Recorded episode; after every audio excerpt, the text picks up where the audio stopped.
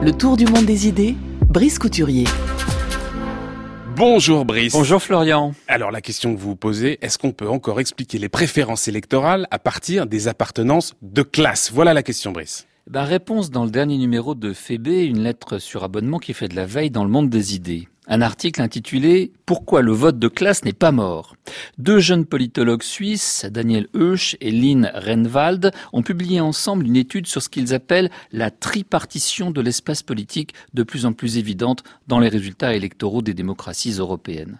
Depuis une trentaine d'années, observe-t-il, l'opposition droite-gauche qui a structuré le champ politique durant des siècles doit faire place à de nouveaux acteurs des partis populistes relevant de la droite radicale. Eh bien, les Suisses ont été aux premières loges pour en apprécier la montée en puissance, puisque l'Union démocratique du centre, si mal nommée, est arrivée en tête des élections au Conseil national dès 1999 avec 22% des voix et qu'elle a obtenu près de 30% aux dernières élections et demeure la première force politique de la Confédération. Alors face à ces nouveaux venus sur la scène politique européenne, les politologues n'ont cessé de se demander quels sont les facteurs explicatifs à privilégier pour tenter d'expliquer ce phénomène. Les intérêts socio-économiques ou bien les valeurs culturelles? Le partage des richesses produites ou bien les identités et les modes de vie? Majoritairement, les études produites sur le sujet ont privilégié les seconds. Le vote populiste a pris cette tournure xénophobe parce qu'il constituerait la réaction de personnes qui ont le sentiment de ne plus habiter le pays où elles sont nées. L'immigration érode l'identité nationale et provoque un vote hostile aux élites en place, accusées d'avoir joué aux apprentis sorciers en ouvrant trop largement les vannes. C'est la thèse défendue notamment par un livre d'un noir pessimisme récemment traduit de l'anglais, L'étrange suicide de l'Europe, immigration, identité, islam, dû à la plume informée de Douglas Murray. Mais nos politologues suisses répondent à contrario, le vote de classe n'a nullement disparu. La preuve, il y a des chasses gardées sociologiques. Les travailleurs sociaux, les professions culturelles, les enseignants et de manière générale les fonctionnaires votent à gauche, comme les professions de santé. Les professions indépendantes, les cadres du privé, les patrons sont fidèles au parti de droite. La droite radicale, afin de se constituer sa propre clientèle, a ciblé à la fois certains anciens bastions électoraux de la gauche, en particulier les ouvriers, mais aussi certaines clientèles traditionnelles de la droite, les artisans et petits patrons. Mais Tristan Guerra, qui signe la recension de l'étude de nos deux politologues suisses dans Fébé, n'a pas tort de faire remarquer que nous assistons dans certains pays, dont le nôtre, à l'émergence d'une quatrième force. Elle ne se reconnaît ni dans la gauche ni dans la droite, et encore moins dans le populisme.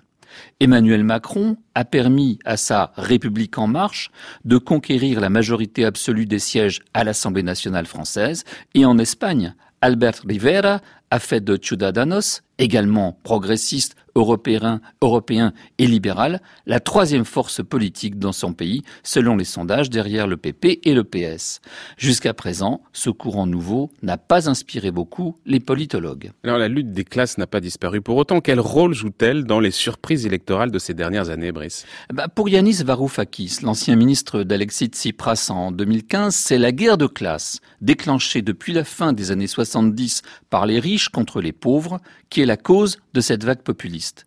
Aux États-Unis, écrit-il, l'establishment libéral demeure convaincu de s'être fait voler la victoire par une insurrection de déplorables armés par les hackers de Poutine et les manigances de Facebook. Mais je cite encore, il faut cesser de gloser sur le complot russe, les bouffées spontanées de misogynie, la vague migratoire, la robotisation, ce ne sont que des causes adjacentes. Et l'ancien ministre des Finances grec d'en appeler au fameux rasoir d'Occam, à savoir les hypothèses suffisantes les plus simples sont aussi les plus vraisemblables.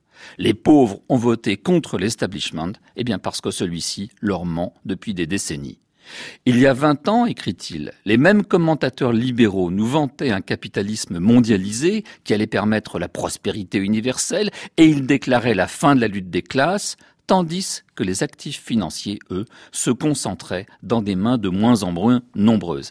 Et ajoute Varoufakis, c'est la crise de 2008 qui a mis fin à cette illusion. Et c'est aux pauvres que les riches ont repassé la facture. Pour entretenir leur image progressiste, je cite encore, les élites ont ignoré l'approfondissement des divisions de classe et ont eu tôt fait de les remplacer par une politique des identités aveugle aux divisions de classe. Ce fut un magnifique cadeau fait au populisme le plus toxique. Ces élites de centre-gauche, à savoir les Clinton et les Blair qui sont nommés, sont aujourd'hui haïs par les classes laborieuses auxquelles ils ont prêché la méritocratie entendue comme accession d'un petit nombre de personnes appartenant aux minorités aux universités prestigieuses. Trump, lui, n'a aucun scrupule à parler langage des classes, mais les cols bleus qui ont massivement voté pour lui peuvent s'attendre à de sérieuses déconvenues. Sa politique est encore plus destiné à favoriser les intérêts des riches.